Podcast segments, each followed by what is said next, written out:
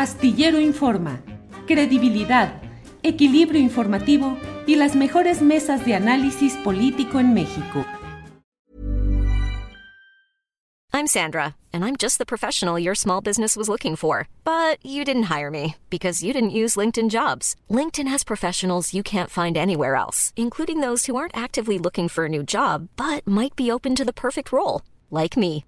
In a given month, over 70% of LinkedIn users don't visit other leading job sites. So if you're not looking on LinkedIn, you'll miss out on great candidates like Sandra. Start hiring professionals like a professional. Post your free job on linkedin.com/people today. It's that time of the year. Your vacation is coming up. You can already hear the beach waves, feel the warm breeze, relax, and think about work. You really, really want it all to work out while you're away. Monday.com gives you and the team that peace of mind. When all work is on one platform and everyone's in sync, things just flow wherever you are. Tap the banner to go to Monday.com.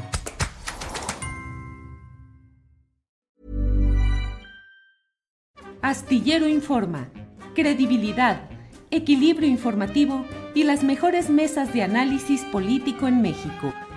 Buenas tardes, eh, Temoris Greco. Hola. Ay. Sí, ya, ya estamos. Adelante. Ah, sí, sí, sí. Hola, hola, ¿cómo estás? Bien, Temoris, gracias. Qué- qué gusto. Eh, Arnoldo Cuellar, buenas tardes. Hola Julio, muy buenas tardes. Temoris, ¿qué tal? Buenas tardes. Temoris, permíteme, antes de que llegue Arturo Rodríguez, que debe de, por ahí- debe de venir por ahí eh, corriendo para llegar a tiempo, para llegar al- a nuestra mesa, déjame platicar un poco con Arnoldo acerca pues, de estos señalamientos de espionaje telefónico que se han hecho contra ti, Arnoldo, y contra el periodismo crítico independiente que se realiza en Guanajuato. ¿Qué ha sucedido, Arnoldo? Bueno Julio, gracias, gracias por permitirme hablar de esto. Rápidamente, eh, todo este trabajo periodístico que hemos venido haciendo, no solo el especial que publicamos en mayo, sino en general la cobertura sobre el desempeño de la Fiscalía de Guanajuato, que es todo un tema aquí. Somos la entidad con el mayor número de homicidios violentos durante los últimos dos años y medio. Bueno, el deterioro de la paz en Guanajuato, que a todo mundo asombra, a todo mundo que ha venido aquí como turista, que ha recorrido el estado, que ha venido a comprar zapatos en León, las callejoneadas en Guanajuato, le llama la atención cómo llegamos a esto. Y creemos que una parte importante tiene que ver con la permanencia de un funcionario en- por dos sexenios ya, la ineficacia de su trabajo, pero además el enorme gasto que se le ha asignado a esa fiscalía, que la ha erigido en todo un poder burocrático, pero no no al servicio de los ciudadanos, ¿no? Y es un tema noticioso, un tema que, por cierto, muy poco toca la prensa de Guanajuato.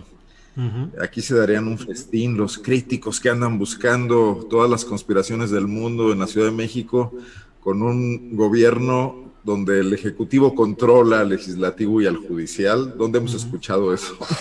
Pero nadie voltea a ver estas cosas en los estados. Y un fiscal que está pues, por encima del Congreso, por encima de- de- del propio Poder Judicial, al que intimida, y que muchos creemos incluso que, que el gobernador es incapaz, pues, de ni siquiera de, no fue de, de modificar ahí la posibilidad de convertirlo en fiscal autónomo, mucho menos de pedirle una renuncia, mucho menos de llamarlo a cuentas o de pedirlo que se coordine. Ya, ya destripó a otro secretario de gobierno, ya lo mandó de líder al Congreso recientemente, al exalcalde de León, Luis Ayala.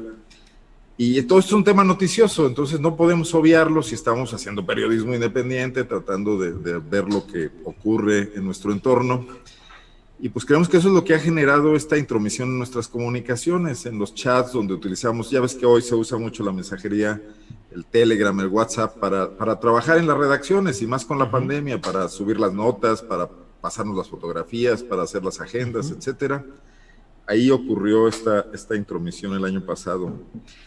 Eh, lo llamativo quizás, lo que trae a cuentas el tema es que presentamos una denuncia ante la Fiscalía General de la República en la delegación de Guanajuato, donde nos toca, vamos a tocar la ventanilla, hay un encargado de despacho, lo he dicho aquí muchas veces, no hay un titular. Y, oh sorpresa, pues la Fiscalía General de la República declinó eh, eh, retomar el tema, aceptar la denuncia, pero sin notificarnos siquiera, sin decirnos por qué no lo está haciendo y le pasa la competencia a la Fiscalía del Estado. cuando el delito de intervención en comunicaciones es federal, absolutamente, no hay ninguna duda, está en el Código Penal Federal. Y bueno, pues eh, corrobora una, una impresión que tenemos hace mucho tiempo. El fiscal Zabarripa aquí es dueño del, juego, ha, ha, copado todo, ha colonizado incluso a las dependencias federales de la 4T, lo cual habla de su poder, ¿no? Eh, y habla de que funcionarios que permanecen ahí con Gertz Manero, como un funcionario de apellidos Castillo Banuet, Germán Castillo Banuet, que es hoy el que controla todas las delegaciones del país, las 32 delegaciones, es el subprocurador de control regional. Cuando revisa su currículum, este funcionario trabajó ahí desde María de los Ángeles Fromo, mm. cuando estaba en la Fiscalía de Asuntos Electorales, pasó todo el sexenio de Felipe Calderón, el de Peña Nieto, su último ascenso antes de este que le dio Gertz se lo dio Alberto Beltrán. Y tú dices, bueno, con estos, con estas personas va a ser el, fiscal, el recambio de la justicia en México, pues parece que no, ¿no? Claro, Arnoldo, eh, pues mi solidaridad con todos. Lo que nos topamos. Sí, perdón, perdón, sí, Arnoldo. Eh, mm, la solidaridad con lo que estás. Perdón. Ante esto estamos, te digo. Sí, sí, sí. Pues sí, así están las cosas y precisamente por eso, eh, Arnoldo, es que te he pedido que nos relates pues estos detalles que son muy significativos, además en un estado pues regido por la violencia como es Guanajuato y donde el periodismo crítico e independiente que hacen en PopLab merece eh, la solidaridad que yo expresé ya en redes sociales y que lo hago aquí mismo, a ti Arnoldo Cuellar como director y como periodista, a PopLab como medio de comunicación independiente y crítico. Así es que pues adelante y con cuidado Arnoldo. Eh, Temoris. Gracias por esto. Al contrario, Arnoldo, gracias. Temoris pues estamos hablando de periodismo de una parte y hay otra. ¿Qué opinas, Temoris, de lo que ha pasado ayer con toda esta discusión que ha suscitado el careo de Carlos Loret de Mola con eh, Laura Barranco y con Juan Manuel Magaña? ¿Cómo has visto este, pues toda la discusión y todo lo que se ha generado a partir de ahí, Temoris? Bueno, Julio, primero empezar este, enviándole un, un abrazo a Arnoldo con la indignación por el espionaje y la indignación por la, por la negligencia, ¿no? Este, Ya tan, es tan, tan, tan, absurdos y, son, y son tan obvios estos comportamientos cómplices que, hay entre las autoridades, lo que, lo que Edgardo Buscaglia llama el pacto de, de impunidad.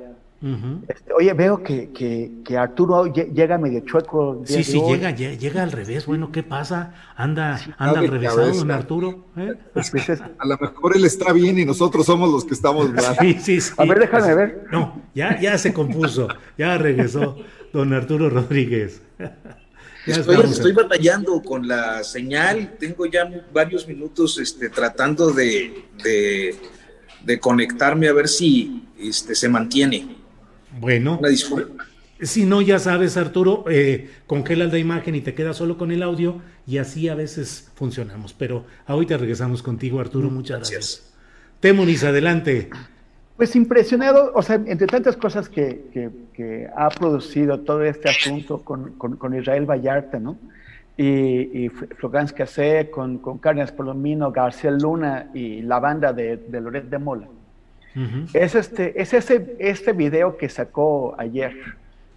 Eh, un video que, que incluso eh, hasta generó algún tipo de, sospecha, o sea, una, una, una, una, eh, una, usuaria de Twitter con la, con la que solemos tener intercambios, hasta se preguntó por la rapidez con, con que salió ese video y, y, por, la, por la diferencia que hay entre, por ejemplo, la, la foto que sacó eh, Manuel Bagaña y, cómo aparece Loret de Molina en ese video y el tipo de, argumentación que presenta, da la impresión de que quiso ganar la mano haciendo un video pre, o sea, antes de que, de que los hechos se registraran, ¿no? Como simulando que se hizo de después. No sabemos si esto fue así, pero él, eh, Loret de Mola ya sabía que ni Magaña ni Laura Barranco iban a decir que, que le habían avisado de que se trataba de montaje, porque jamás dijeron que le habían avisado de que se trataba de un montaje. O sea, eso no es lo que, o sea, él, él viene a decir, no, no, no se pudieron sostener en algo que nunca habían sostenido. Eh, ya, ya lo he explicado, ya lo explicaron ambos, este, tanto con contigo como, como con, con, Carmen Aristegui, en el sentido de que, de que no, lo, lo que ellos han, han, sostenido a lo largo de todos esos años son otras cosas. En el, caso particular de Laura Barranco, lo, lo, que e, ella, ella se dio cuenta de que se estaba produciendo una situación anómala en la cual estaban eh, humillando, agrediendo y torturando a dos personas en cadena nacional con, o sea, era, era una condición violatoria de los, de los, de los derechos humanos de, de las cuales Televisa y, y Loret se, se, estaban haciendo cómplices. El, lo del montaje se descubrió después, fue más adelante, pero en este momento ni Magaña ni, ni Barranco lo, lo sabían. Pero qué cinismo de Carlos Loret de venir a, acusarlos o, o, o, a, o, a decir que, que, que, no se habían sostenido. Uy, sí, sí, no te preocupes. Ambulancia muy, escandalosa. Este, cuando, cuando, cuando, es así como que lo que nunca habían dicho. Entonces es una... y, de, y, de, y, después las, las acusaciones, ¿no? Su, su hacha de, de, guerra en contra tuya, en contra de Carmen Aristegui, en contra de la octava, eh, acusándolos de ser instrumentos útiles del, del, presidente López Obrador.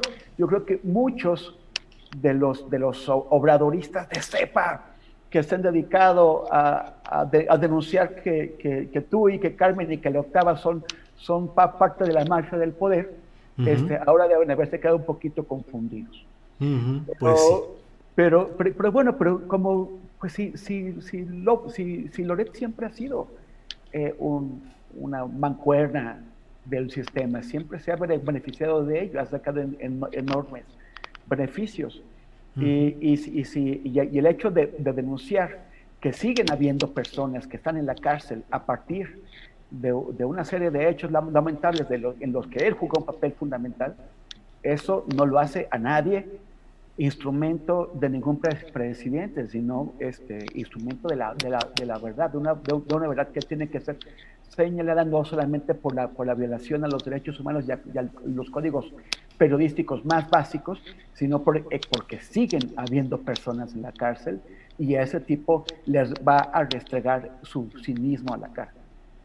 Gracias, Temoris. Arturo Rodríguez, tu opinión, por favor, sobre este tema candente en las redes sociales del careo de ayer de Loret de Mola con Barranco y con Magaña y pues los señalamientos en el video que luego hizo. En fin, lo que quieras tú eh, comentar, por favor, Arturo Rodríguez.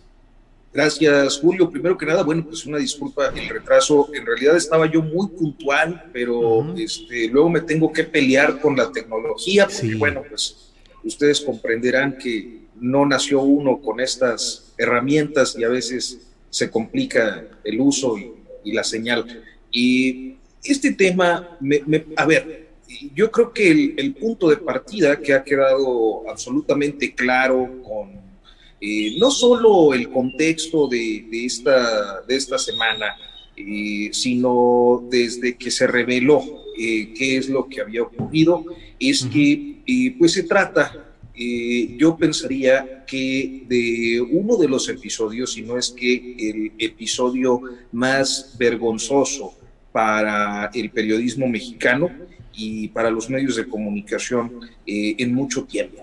Eh, estamos hablando de un hecho en el que bajo el ropaje del periodismo se permitió un acceso en primer lugar y una recreación eh, de un operativo en el que eh, pues se incurrió en violaciones al debido proceso y tortura. Y eso yo creo que eh, nos coloca, insisto, frente a uno de los episodios más vergonzosos que no puede eh, justificarse bajo ninguna lógica. Sí, eh, se pide una disculpa y se señala a quienes eh, han pues evidenciado esta historia ignominiosa, y particularmente, bueno, pues en, tu caso, en el caso de, Carmen, que son colegas a quienes, pues yo eh, personalmente respeto, admiro y, con quien en tu caso me une pues una, una amistad este, que, se basa justamente en la coincidencia de principios eh, y de eh, pues una ética a la hora de trabajar. O sea, nadie puede decir que Julio Astillero reprodujo de algún modo eh, o revictimizó o formó parte de un montaje o de una operación tan eh, deleznable como la que en este caso nos ocupa. Entonces, eh, pues para usar el, dicho popular de cuando acá los patos le tiran a las escopetas, ¿no? Hmm. en, primera instancia sería eso. En segunda, me parece que este, este video que emite ayer Carlos Loretti, pues está muy en, eh, era muy predecible, eh, especialmente después de la publicación del video de Martín eh, Jesús López Obrador, una oportunidad para poder victimizarse y decir que es perseguido del régimen, cuando en los hechos creo que aquí quien ha padecido las consecuencias largamente de una operación eh, a todas luces eh, irregular ha sido Israel Vallarta y, su familia y quienes han eh, sido identificados todos estos años como parte de la supuesta banda de los Zodiaco. Pero en el caso de Vallarta, me parece que de manera muy notoria, pues una estancia prolongada en prisión, habiendo una, un cúmulo de anomalías que bajo otra circunstancia que no implicara eh, pues los intereses políticos que implicó durante todo este tiempo, eh, estaría ya en libertad. Es decir, alguien con lana, alguien en otra situación, seguramente hubiera librado por todas estas violaciones a debido proceso la cárcel. Y viene muy ad hoc, eh, decía yo, esta justificación y esta argumentación de sentirse perseguido cuando este señor pues está siendo llamado como testigo de, un hecho, no, no como imputado. Entonces esa supuesta persecución pues no se actualiza en, términos eh, judiciales y por lo tanto me parece un despropósito acusar una investida a la libertad de expresión que por cierto no se le conoció en los sexenios pasados. Entonces, bueno, pues con este comentario y naturalmente con mi solidaridad, mi respeto y mi reconocimiento a, tu trabajo, Julio, cierro aquí este, esta intervención. Muchas gracias, Arturo, muy amable. Eh, Arnoldo Cuellar, sobre este tema, ¿qué opinas sobre el careo y las declaraciones y los videos y todo lo que se ha producido alrededor de este punto, Arnoldo Cuellar? Con todo respeto, y aunque luego Temoris diga que el eje Guanajuato-Coahuila trae ahí una ondita, yo, le diría a Arturo, Arturo, el periodismo mexicano está lleno, de episodios vergonzosos, Competirían varios entre sí. ¿Qué te parece Frida Sofía? ¿O qué te parece Erika Wexler anunciando en Televisa el bombardeo nuclear de Tel Aviv? ¿O qué te parece aquella cabeza del Excelsior de Regino Díaz Redondo diciendo Octavio Paz gana el Nobel, Salinas lo felicita? o, las ocho columnas de los, todos los periódicos de México el 3 de octubre del 68. O sea, es sistémico. El periodismo mexicano sistémicamente es un recadero del poder y, hace, y ha hecho lo que el poder le ha indicado, sirviendo a unos u otros grupos. O sea, ¿cuántos de los videos de Televisa o los audios de aquellos Salinas de Raúl Salinas de Gortari, Camel Nasif, eh, los videos de, la lana de, ¿cómo se llama? De, Bejarano. ¿Cuántos partieron de un reporteo mínimo? Todos fueron entregados en sobres amarillos en las oficinas de Televisa por funcionarios o por políticos. O sea, no hay ahí ningún trabajo de investigación de ningún tipo. Eran mensajes entre el poder. Y, vayámonos más atrás, Pancho Galindo Ochoa, que sabían cómo bailaban los periodistas con, los políticos y a qué resorte mínimo había que mover para provocar tal o cual cosa, ¿no? Yo creo que la historia del periodismo independiente mexicano está por construirse. Y desde luego ahí, como bien lo dices, Julio y muchas otras gentes, intentando estas cosas novedosas, independientes, aprovechando los recovecos de la tecnología y también sus vicisitudes, como lo que pasa aquí a cada rato con, con YouTube, está apenas en sus primeros pasos porque la prensa industrial mexicana y la prensa de los grupos de poder no ha hecho periodismo en absoluto. Y antes de eso, y López Obrador lo dice muy bien, teníamos un periodismo partidista, ideológico en el siglo XIX, con posiciones políticas. Entonces no tenemos esa tradición de un periodismo industrial que apueste a la audiencia y no que apueste o al anunciante o al político. Partiendo de esa base, yo creo que lo que Loret hace todavía hoy con Latinos forma parte de ese viejo modelo del modelo de ser recadero de un grupo político contra otro. Alentado, incentivado, eh, financiado por uno de esos grupos políticos contra otro que no lo quiere financiar. Yo creo que tampoco López Obrador está, ni el régimen de la Cuarta Transformación, alentando la construcción de una nueva prensa, ¿no? Digo, no lo hace con un Notimex cerrado y con San Juana Martínez ahí, no lo hace al no entender el papel de artículo 19, que puede cometer errores como el de la foto, que seguramente así fue, fue una eh, tontería ahí de alguna gente, pero que no, no, no, no, no les merece toda esa crítica que le lanza AMLO de agentes del imperialismo con esta retórica de los años de la Guerra Fría, ¿no? Entonces, yo me quedaría en todo este tema Casés, eh, Cárdenas, Palomino, etcétera, con el gran libro de, Jorge Volpi, sin duda, y al que habría que volver una y otra vez, donde queda clarísimo lo que hizo eh, Carlos Loret de Mola, que no era así otra, sino otra cosa que lo que hacía todos los días. A veces con menos escándalo, quizás con menos sentido de la oportunidad, quizás el gran eh, director de esa puesta en escena pues fue García Luna, ¿no? Entonces, este, ni, siquiera quiero darle, digo, tiene relevancia porque hay gente en la cárcel todavía y porque generó toda una situación incluso de, internacional de conflicto con Francia, pero hay gente común y corriente a la que se lo hicieron y no tuvo la oportunidad de defenderse, de ser eh, afectado también por el manejo noticioso de, estas, de estos medios de comunicación y de estos pseudo periodistas que padecimos por años y que estaban en las salas de los pinos y en las exclusivas que escucharon decir a Peña Nieto en una plática sosegada que la corrupción en México era cultural y nadie se atrevió a cuestionarlo. Creo que la más crítica ahí fue Lili Telles, ¿no? Si Con la mirada. Sí. Entonces, bueno, pues ahí dejar un poco esta reflexión. Gracias, Julio. A ti, Arnoldo, gracias.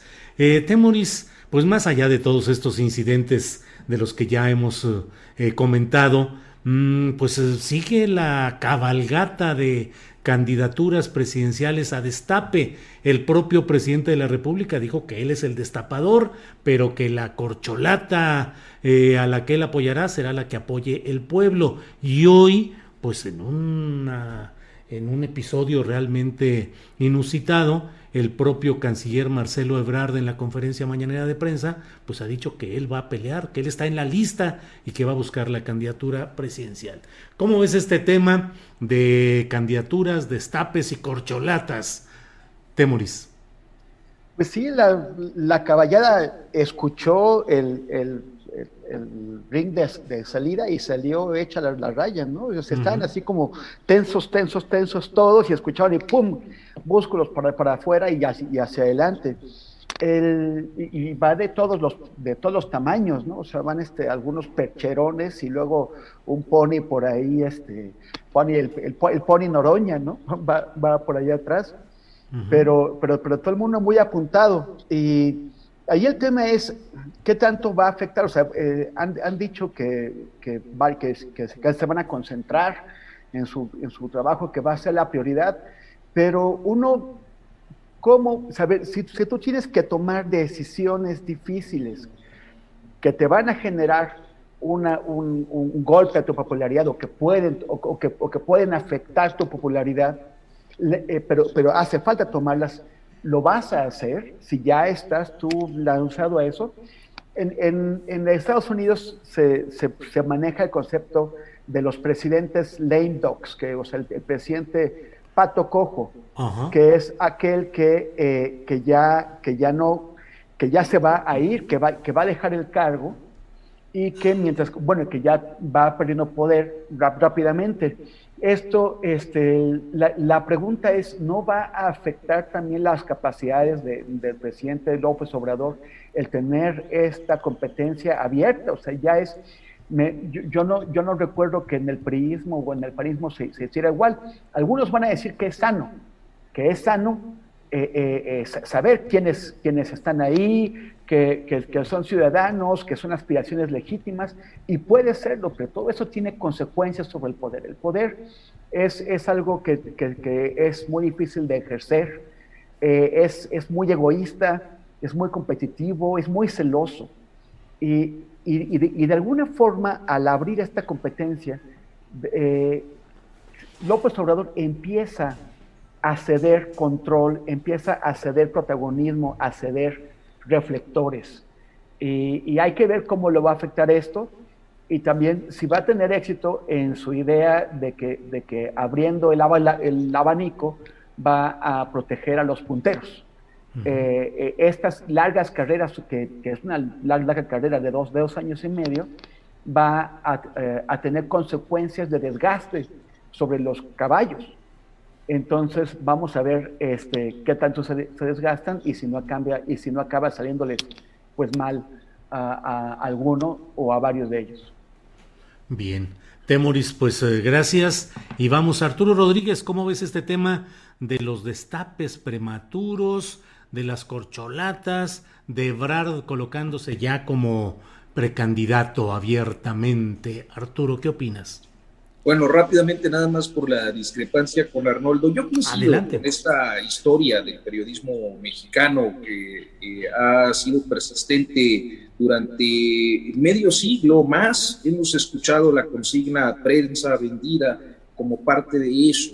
Eh, sin embargo, me parece que eh, al menos en lo que va de este siglo y hasta donde yo recuerdo, ninguna de las pifias, que son muchas las que se han cometido, implicaron un acto deliberado de violación de derechos humanos, como fue el caso de estas personas de, acusadas de la banda de los Zodiaco. Entonces, por eso lo considero particularmente grave y penoso. Y tampoco me parece que el periodismo independiente esté en pañales. Yo creo que hay toda una tradición y afirmarlo así desestimaría los esfuerzos y también a los muchos colegas que han eh, o hemos padecido actos de censura y de persecución durante todos estos años. Y ahora bien, respecto al tema de la sucesión presidencial, y creo que estamos frente a una nueva fórmula de entrar a un proceso sucesorio que eh, está rompiendo como muchas cosas en la 4T los esquemas. Yo creo que una de las peculiaridades de, de López Obradorismo eh, popular, naturalmente, eh, es, y particularmente el presidente López Obrador, es eh, jugar siempre con cartas abiertas. esto rompe en muchos momentos con la ortodoxia política o, o, con lo que se ha venido asumiendo históricamente como el deber ser. En muchos casos vemos, por ejemplo, expresiones que eh, suelen remitir luego a analistas a decir, bueno, tiene razón, pero el presidente no lo debería de hacer. Eh, pienso en un ejemplo muy claro, el de las elecciones ¿no? Eh, y sus expresiones. Pues sí, el presidente tuvo una serie de expresiones que, por cierto, en estos días estará revisando la sala especializada regional sobre su incidencia en el proceso electoral. Y bueno, eh, se diría, eh, bueno, eso no lo hizo Peña Nieto, no lo hizo Calderón, no lo hizo Fox, no lo hacían ni los, ni los viejos priistas del siglo pasado. Eh, y es cierto, no lo habrían así, pero hay ejemplos contundentes, claros, de que en cada proceso electoral se metían no solo de palabra, sino en realidad con acciones que afectaban de manera definitiva eh, el equilibrio de las contiendas electorales. Nadie eh, evitó eh, la tentación de particularmente desviar recursos públicos para los procesos electorales. Entonces, ¿se metían los presidentes? Pues sí, todos se metieron. ¿Incidieron en el resultado? Sí. ¿Cuál es la diferencia? Bueno, pues que López Obrador abre el tema. Creo que así como en ese ejemplo, que me parece uno de los más eh, claros, notorios de los últimos meses, eh, en la sucesión presidencial está ocurriendo lo mismo. Hay un cambio respecto a cómo venían dándose las sucesiones, tanto del el periodo de los panistas como eh, del viejo ritual sucesorio del eh, antiguo régimen hegemónico. Y, creo que los pronósticos hasta este momento pues son reservados. Lo que sí queda muy claro es cómo eh, en este caso el presidente López Obrador pues está eh, dando o dejando abierta la cancha y al menos hay dos tiradores ya declarados, concretamente el, caso de Ricardo Monreal, ahora vemos el caso de, de Marcelo Ebrard, que van a buscar la postulación así abiertamente como está eh, caracterizándose en estos tiempos la política mexicana. Gracias Arturo. Eh, Arnoldo Cuellar, ¿qué opinas de este tema? Destapes adelantados, cambios en el estilo político, en fin, ¿cómo ves todo esto, Arnoldo, por favor? Para alusiones primero, ¿no? Ah, bueno, para alusiones. No, coincido, coincido y te voy a meter una discrepancia muy acotada. Eh, el periodismo independiente es valioso en este país y ahí está nada más la revista Proceso, por ejemplo, que batalló contra, en una época difícil, contra el presidencialismo más, eh, más fuerte, más poderoso, ¿no? Pero no hemos logrado construir todavía una historia que sea hegemónica, porque lo hegemónico sigue siendo el periodismo industrial con estos intereses bastardos ligados a las luchas políticas, ¿no? Que quedará por construirlo, pero además tampoco nos espantemos, porque incluso cierto periodismo con otras características como el norteamericano, pues ahorita está en crisis profunda y están llegando estos multimillonarios a comprar los periódicos también. No sabemos para dónde vayan a ir eh, eh, esas tradiciones de los medios, ¿no?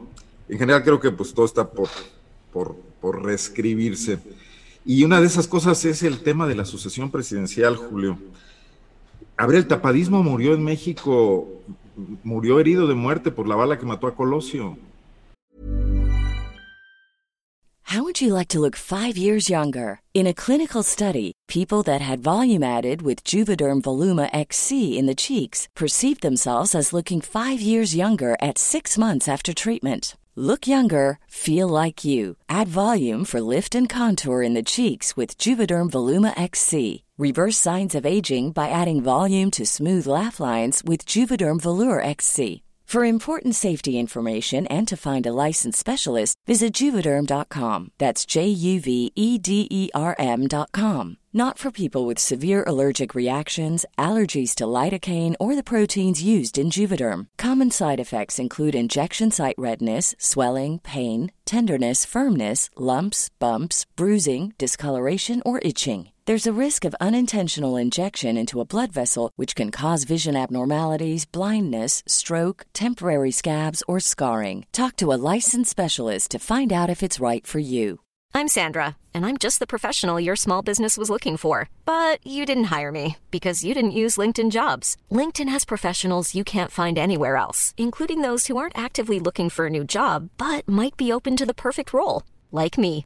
In a given month, over 70% of LinkedIn users don't visit other leading job sites. So if you're not looking on LinkedIn, you'll miss out on great candidates like Sandra. Start hiring professionals like a professional. Post your free job on linkedin.com/people today. Carlos Salinas de Gortari tuvo que apechugar a un candidato que no era el que él quería. Y a partir de ahí, Cedillo ungió a la Bastida, que no hizo más que el ridículo, ¿no? Fox no pudo orientar a Krill y, tuvo que apechugar con, Calderón, que se impuso con, el aparato del panismo. Y luego Calderón, pues qué, triste historia aquella de Josefina, ¿no? Y pactar con Peña y tener que comprar el avión presidencial para regalárselo con un moño a Peña. y, bueno, y finalmente, bueno, pues Enrique Peña Nieto, con, con, con MIDI, esos acuerdos eh, que probablemente hizo con Andrés Manuel López Obrador, que levantan muchas sospechas, ¿no? entonces, si empieza a resurgir la tradición, la está reinventando, la está resucitando Andrés Manuel López Obrador. Y la hace de una forma interesante, según me parece, porque, porque a diferencia de lo que eh, revisa Temoris, yo creo que va a adquirir más poder con todos sus posibles sucesores corriendo esa carrera muy prematura, pero además teniendo que dar resultados porque no pueden hacerlo de otra manera. O sea, Chainbaum tiene que superar la debacle de la Ciudad de México, lo que le ocurrió con el accidente de la línea 12, pero también la electoral, ¿no? Y bueno, no nada más se va a lograr con mítines, tiene que recuperar credibilidad en la capital, y eso no le viene nada mal a la 4T. Y Ebrard tendrá que esmerarse en un mundo muy complejo, es el ministro de Relaciones Exteriores, con el tema de Cuba, con el tema de América Latina, con esta situación con los norteamericanos que también está, China, etcétera, en hacer el mejor papel posible y no descuidarlo, y no descuidar a su equipo de trabajo, donde tiene muchos puntos débiles, para, para consolidarse, ¿no? Y, también de eso gana López Obrador, ¿no? Eh, creo que se convierte al final del día en un gran elector muy, muy soterrado, si deja en realidad que corre el hecho de que quien vaya adelante en la popularidad pues podemos llegar a ver que por primera vez una encuesta de esas de Morena que nadie conoce cómo se hacen sea real y que realmente se lleve a cabo de forma transparente esta vez sí, ¿no? Y que gane con eso, pues un asunto de lógica política que debería haber ocurrido hace mucho tiempo, ¿no? El, mejor posicionado será el candidato. Pero además trae en la mano el juego político de la sucesión frente a una oposición que no encuentra de ninguna forma cómo cómo reorientarse y cómo reconstituirse. En los próximos semanas y meses, el triunfo pírrico de las alcaldías en la Ciudad de México se va a convertir en polvo, porque cada alcalde panista en una de esas delegaciones va a empezar a enfrentar problemas reales. O sea, y, va a empezar a recibir reclamos que no va a poder satisfacer porque tampoco tiene la manera de hacer crecer mágicamente sus presupuestos, ¿no? Claro.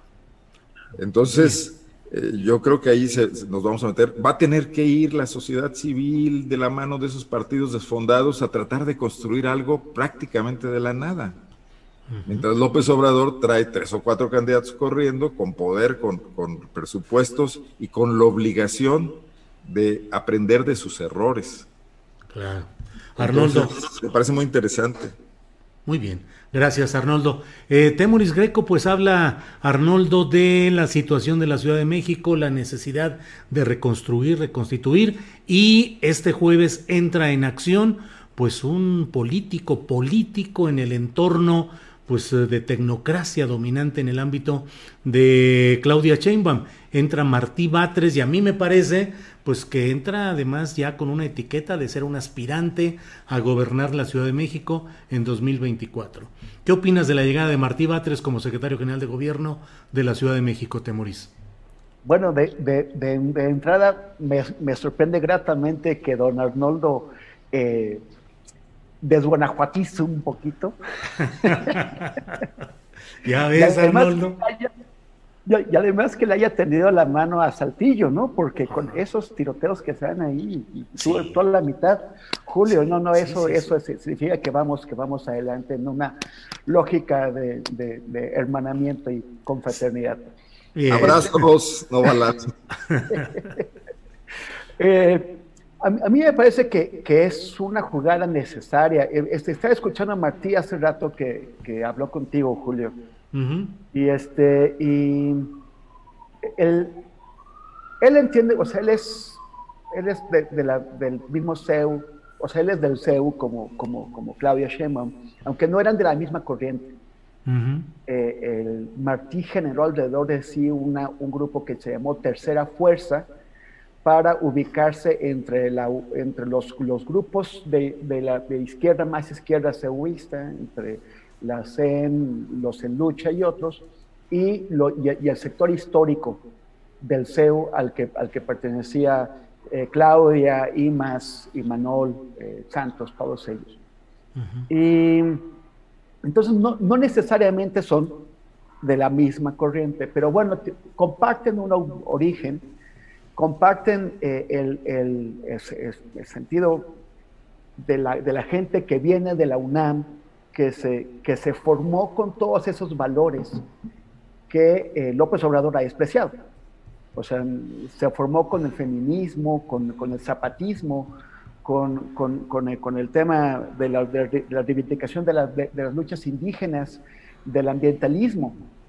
Entonces, eso a mí, a mí, me parece que le va a permitir, o sea, tendrá que proponerse hablarles a, a, a los sectores que se han alejado de, Morena en, Ciudad de México en un lenguaje que, que puedan apreciar y entender y sentir que que se recupera aunque López Obrador siga eh, divorciado de ellos.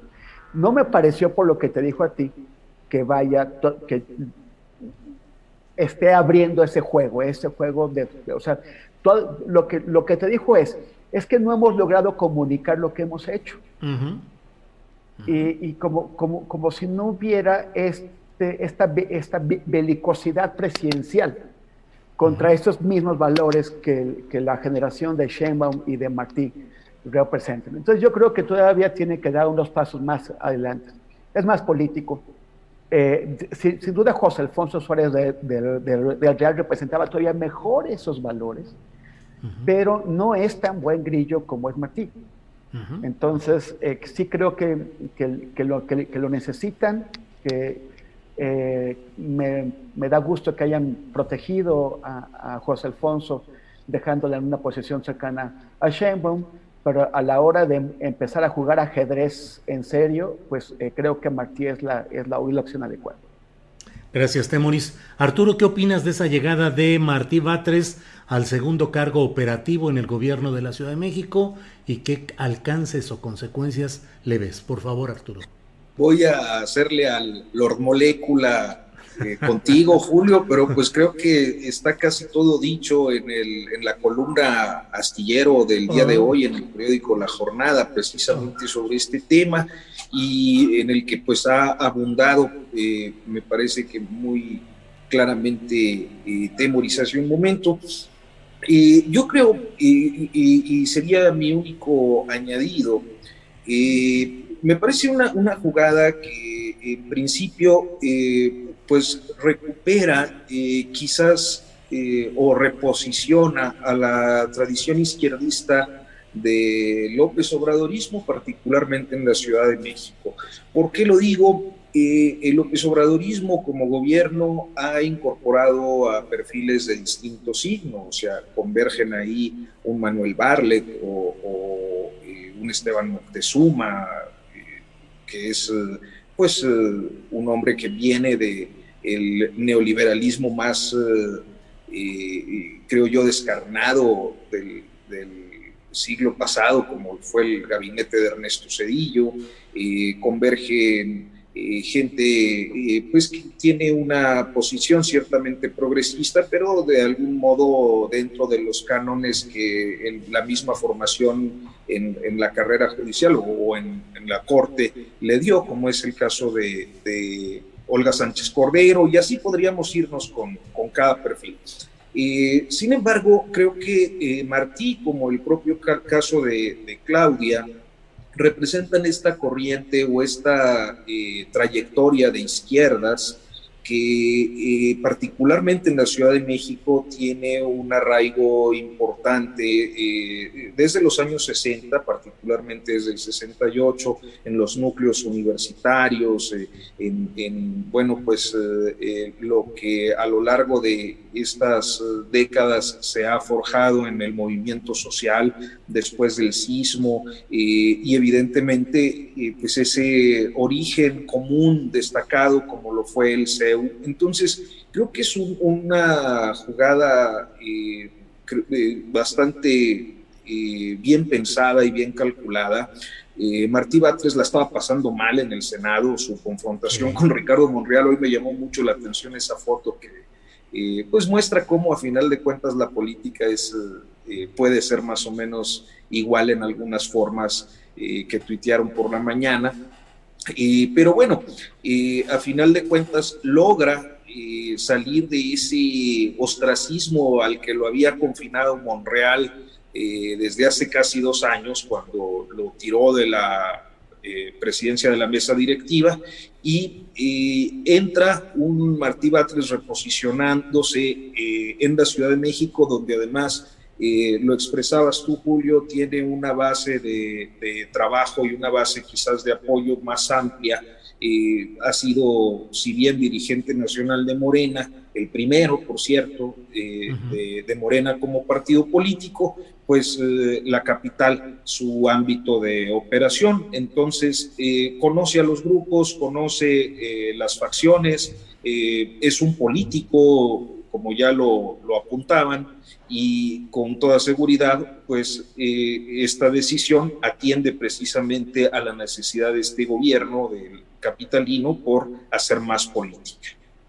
Gracias, Arturo. Arnoldo, ¿crees que esta llegada de Martí Batres pueda darle a Claudia Sheinbaum una capacidad de recuperar aquellos lugares donde fue derrotada eh, las candidaturas de Morena, por un lado, y qué tanto pueden darse cierto tipo de pues peleas por el poder ante un secretario de gobierno fuerte y con trayectoria propia, como es Martí Batres, ahora llegado al entorno de Claudia Sheinbaum. Por favor, Arnoldo desde el guanajuatocentrismo, atreviéndome a opinar sobre cosas que sí, francamente, pues no tengo el pulso inmediato como lo tienen Temoris y Arturo, pero yo diría que es un pacto entre políticos, que eso está muy bien, que, es un pacto que tiene como eje el futurismo, desde luego, que es un gran aliciente para los políticos y que hay manera de que se recompongan.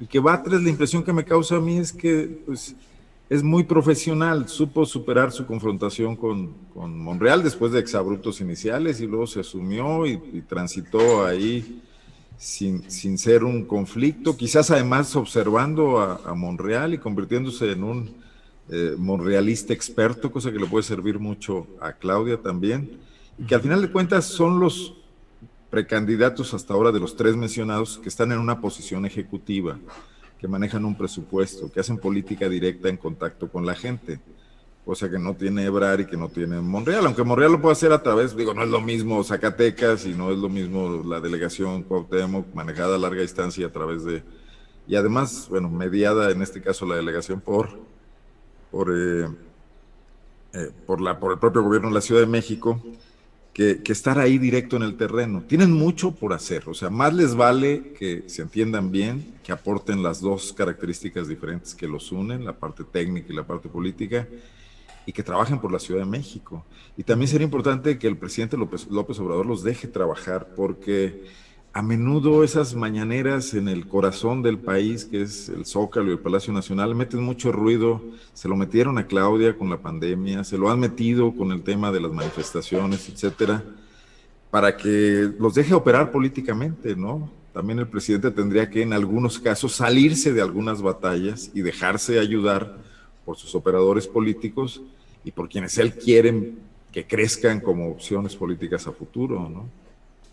Gracias, Arnoldo. Eh, Temoris, ya estamos en la parte final de esta mesa, son las 2 de la tarde con 48 minutos.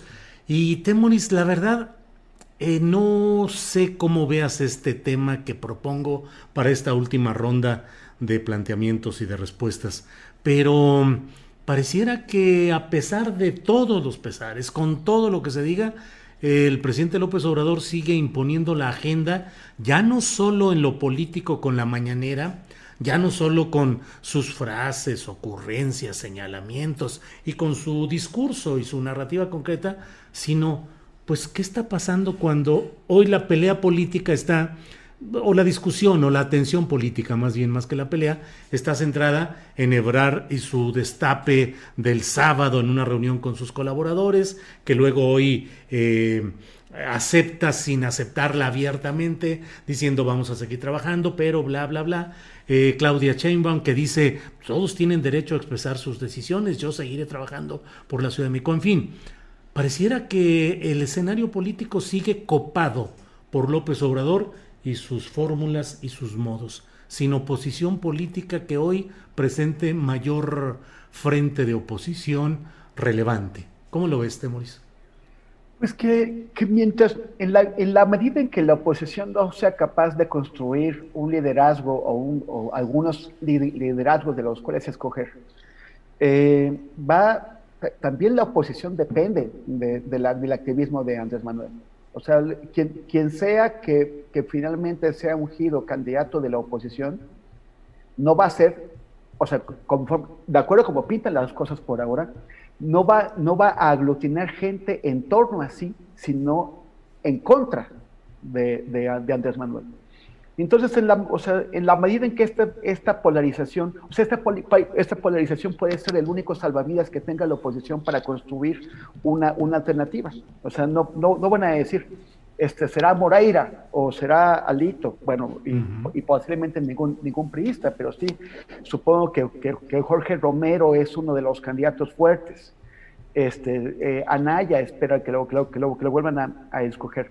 Ninguno de ellos va a aglutinar, pero, pero sí, o sea, por, por sí mismo, pero sí van a decir, todo sea en contra de Andrés Manuel, de Venezuela, del peligro para México, que no, nos convirtió en Venezuela, pero a, la próxima, este, quien venga eh, a, reemplazar a Andrés Manuel, sí lo hará. Entonces, eh, yo, yo, yo, creo que es, es, lo único que podemos ver ahora. Y también vamos a ver qué pasa con, el, con, con la consulta de, de, de, revocación, porque eh, yo veo a muchos López Obraderistas muy tranquilos eh, y también creo que no hay consenso en la oposición de que quieran la revocación de mandato. No, no lo hay porque si llegaran a ganar, ¿qué hacen con eso? O sea, ¿a quién, a quién ponen en su reemplazo? Y además porque genera un precedente ominoso para quien quiera que gane en 2024.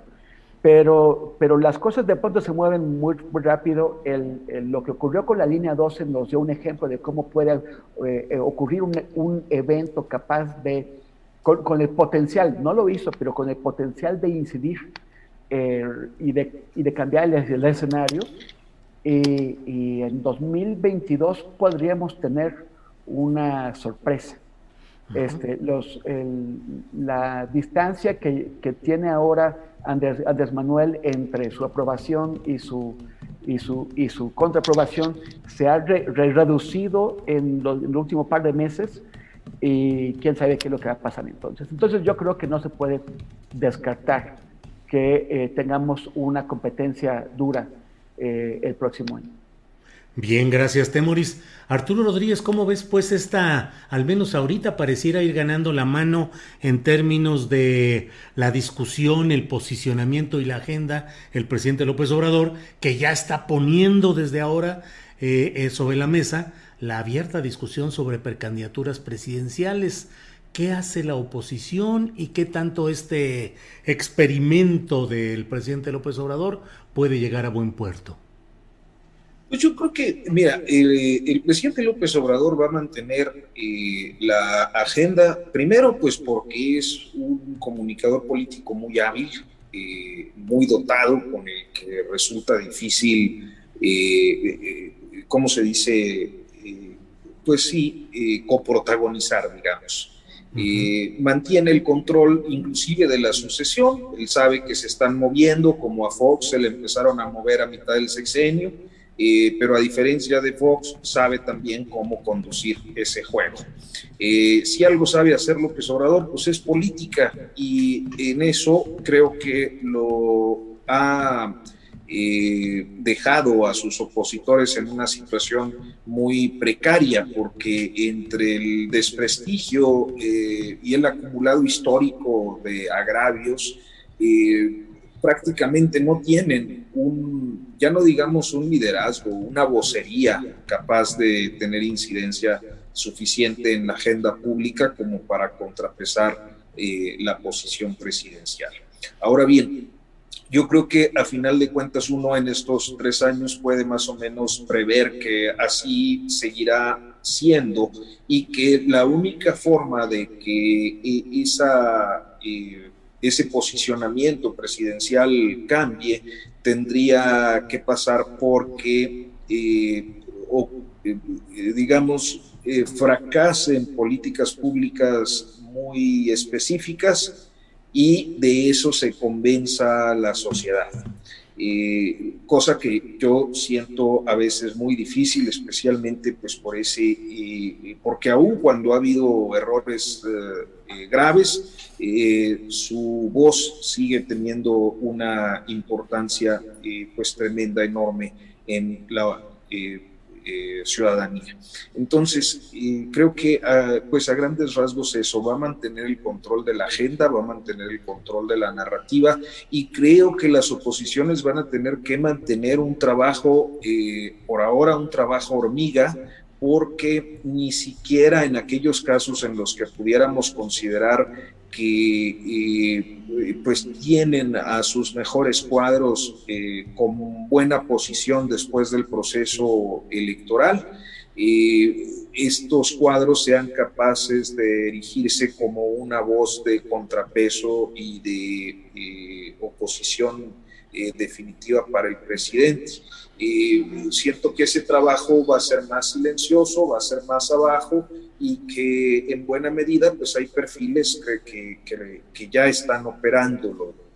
pondría ejemplos como el de Santiago Krill y de otros, pero bueno, ya este, sería irnos todavía más a fondo en este asunto, eh, pero sí, creo que va a mantener eh, la, la, la, voz cantante y la agenda. Bien, gracias Arturo. Eh, Arnoldo Cuellar, pues abriste la mesa y te toca cerrar en esta ocasión.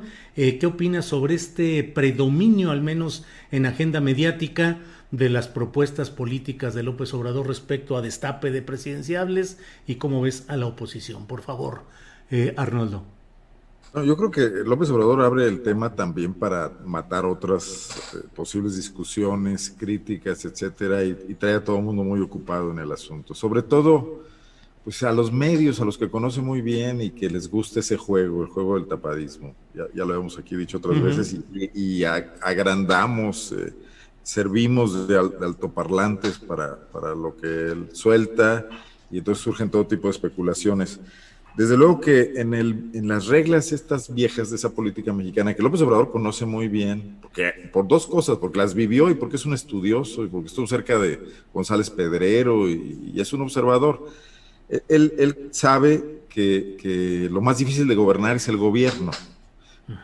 Pero también los tiempos en, México han cambiado mucho. Ya hay problemas reales que no obedecen ni a intrigas ni a conspiraciones de, los eh, dueños del presupuesto público que surgen de otras partes. Un ejemplo, por ejemplo, un ejemplo, pues fue la pandemia, ¿no? Eh, y, la situación global de todo tipo. Otro, otra situación que está ahí es esto que le está ocurriendo con el TEMEC, que puede llegar a multiplicarse, que puede ser una ficha de dominó que caiga el tema laboral y los sindicatos.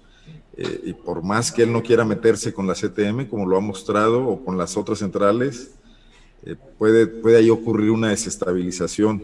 Y luego está el tema de la delincuencia organizada, eh, por regiones diferente en cada caso, pero que va a constituir un tema importante de agenda, sobre todo si siguen ocurriendo confrontaciones, si el ejército se ve provocado y tiene que responder, eh, aunque él no quiera en un momento dado, ¿no? O si hay presiones norteamericanas para atrapar a como dé lugar a un capo que trae ahorita la bola negra, ¿no? Eh, entonces, bueno, López Obrador creo que está administrando lo administrable del tramo de tres años que le falta, que es su gobierno, que no se le escapen, les puso el reflector, para, que, para tenerlos observados, no solo por... Se pasmó un poco aquí la voz de Arnoldo Cuellar. Eh, esperemos que se desjuanajuatice esta imagen y que podamos volver ya con él en esta parte final. Bueno, pues mientras recuperamos la señal con Arnoldo Cuellar, eh, Temuris, pues eh, ya estamos en la parte final. ¿Algún postrecito informativo o analítico que quieras agregar? Pues yo, em, en, realidad ya me agarraste un poquito por sorpresa, pero digo, eh, y, además no son los temas que solemos tratar aquí, pero está muy interesante eh, el tema cubano, ¿no? Eh, lo, que, está ocurriendo allá, la, la posibilidad de que, o sea, de que de que, de, que, de que se logre entender qué es lo que está pasando más allá de asumir posturas extremas de un lado o del otro, qué es lo que está ocurriendo, en donde unos dicen es la silla y los otros dicen es el pueblo y, seguramente eh, la realidad está en medio. Eh, me parece que sí es vital lo que dijo el presidente y muchos otros más, que eh, el, el, bloqueo se retire, o sea, con, con bloqueo no se puede hablar, pero eso no significa que no haya un sector de la, de la, de la población que no, que no, al, que no se le permite expresarse y que tiene derecho a hacerlo. Bueno, gracias, Temoris. Nos dicen que Arnoldo reporta que se cortó el suministro de energía eléctrica. Esperemos que pronto vuelva, si alcanzamos a despedirlo aquí y si no, le enviamos nuestro saludo y agradecimiento por esta participación. Bueno, pues gracias, Temoris Greco. Eh, Arturo, ¿algún comentario final antes de cerrar esta mesa? Bueno, sí, y, básicamente ya lo, comentaste, pero me llamó mucho la atención hoy por la mañana, este, pues la noticia del fallecimiento de el Guaymas. Sí. Eh, este hombre, pues eh, vi por ahí alguna reseña de algún perfil que le hicieron donde decían que era como un rockstar de, de las izquierdas históricas. Y pues sí, él eh, había, fue uno de los protagonistas de aquella legendaria fuga de, de Oblatos, del penal de Oblatos en, en Guadalajara. y un episodio eh, auténticamente peliculesco, me parece, y también con víctimas de, de la parte oficial. y, pero bueno, un, un, episodio histórico que me parece, pues es interesante traer a cuento, si no me equivoco, eh, son 45 años, ¿no? porque fue en el 76. Este, y, y, bueno, pues me llama la atención porque creo que es de estos perfiles cada vez eh, eh, menos frecuentes de encontrar en las generaciones posteriores y sobre todo en las más recientes. Eh, veía por ahí un comentario de su hijo que decía que ayer todavía fue a la manifestación de solidaridad a la Embajada de Cuba. Entonces, pues sí, se trata de gente de izquierdas que con todo mantuvo y ha mantenido desde abajo su postura y bueno, pues eh, creo que es, es eh, interesante repasar estos episodios históricos. Muchas gracias, Arturo. Sí, gracias, qué bueno que lo recuerdas. Pues gracias y buenas tardes, Arturo. Muy buenas tardes, Julio, y gracias por la invitación, como siempre, y por esta coincidencia con nuestros amigos este, Temoris Greco y, Arnoldo Cuellar, que hoy se nos eh, adelantó en el cierre, pero a quien le mando un abrazote sin, este, sin este, ¿cómo se dice? Sin inquina ni nada de por medio Luego en ese chat son eh, muy amarranavajas. Gracias, Arturo. Temoris, pues ahí sigue la cuestión Coahuila, Guanajuato, pero bueno, gracias, Temoris. Sí, sí, hay que ver quién es el, autor del, espionaje, si el fiscal o, el saltillense. Eso, nos, quieren, dividir, Arnoldo Cuellar. además, igual hasta, hasta, le, hasta le mandó cortar los cables ahí. Ahorita, claro, claro. Muy bien, pues gracias a Temoris Arturo, a Arnoldo Cuellar, que el suministro de energía eléctrica le impide comunicarse, pero nos envía eh, por chat el saludo y la despedida. Así es que gracias y espero vernos el próximo martes. Gracias. Gracias. Para que te enteres del próximo noticiero, suscríbete y dale follow en Apple, Spotify, Amazon Music. Google o donde sea que escuches podcast. Te invitamos a visitar nuestra página julioastillero.com. Hey, it's Danny Pellegrino from Everything Iconic. Ready to upgrade your style game without blowing your budget? Check out Quince. They've got all the good stuff shirts and polos, activewear, and fine leather goods, all at 50 to 80% less than other high end brands. And the best part? They're all about safe, ethical, and responsible manufacturing. Get that luxury vibe without the luxury price tag.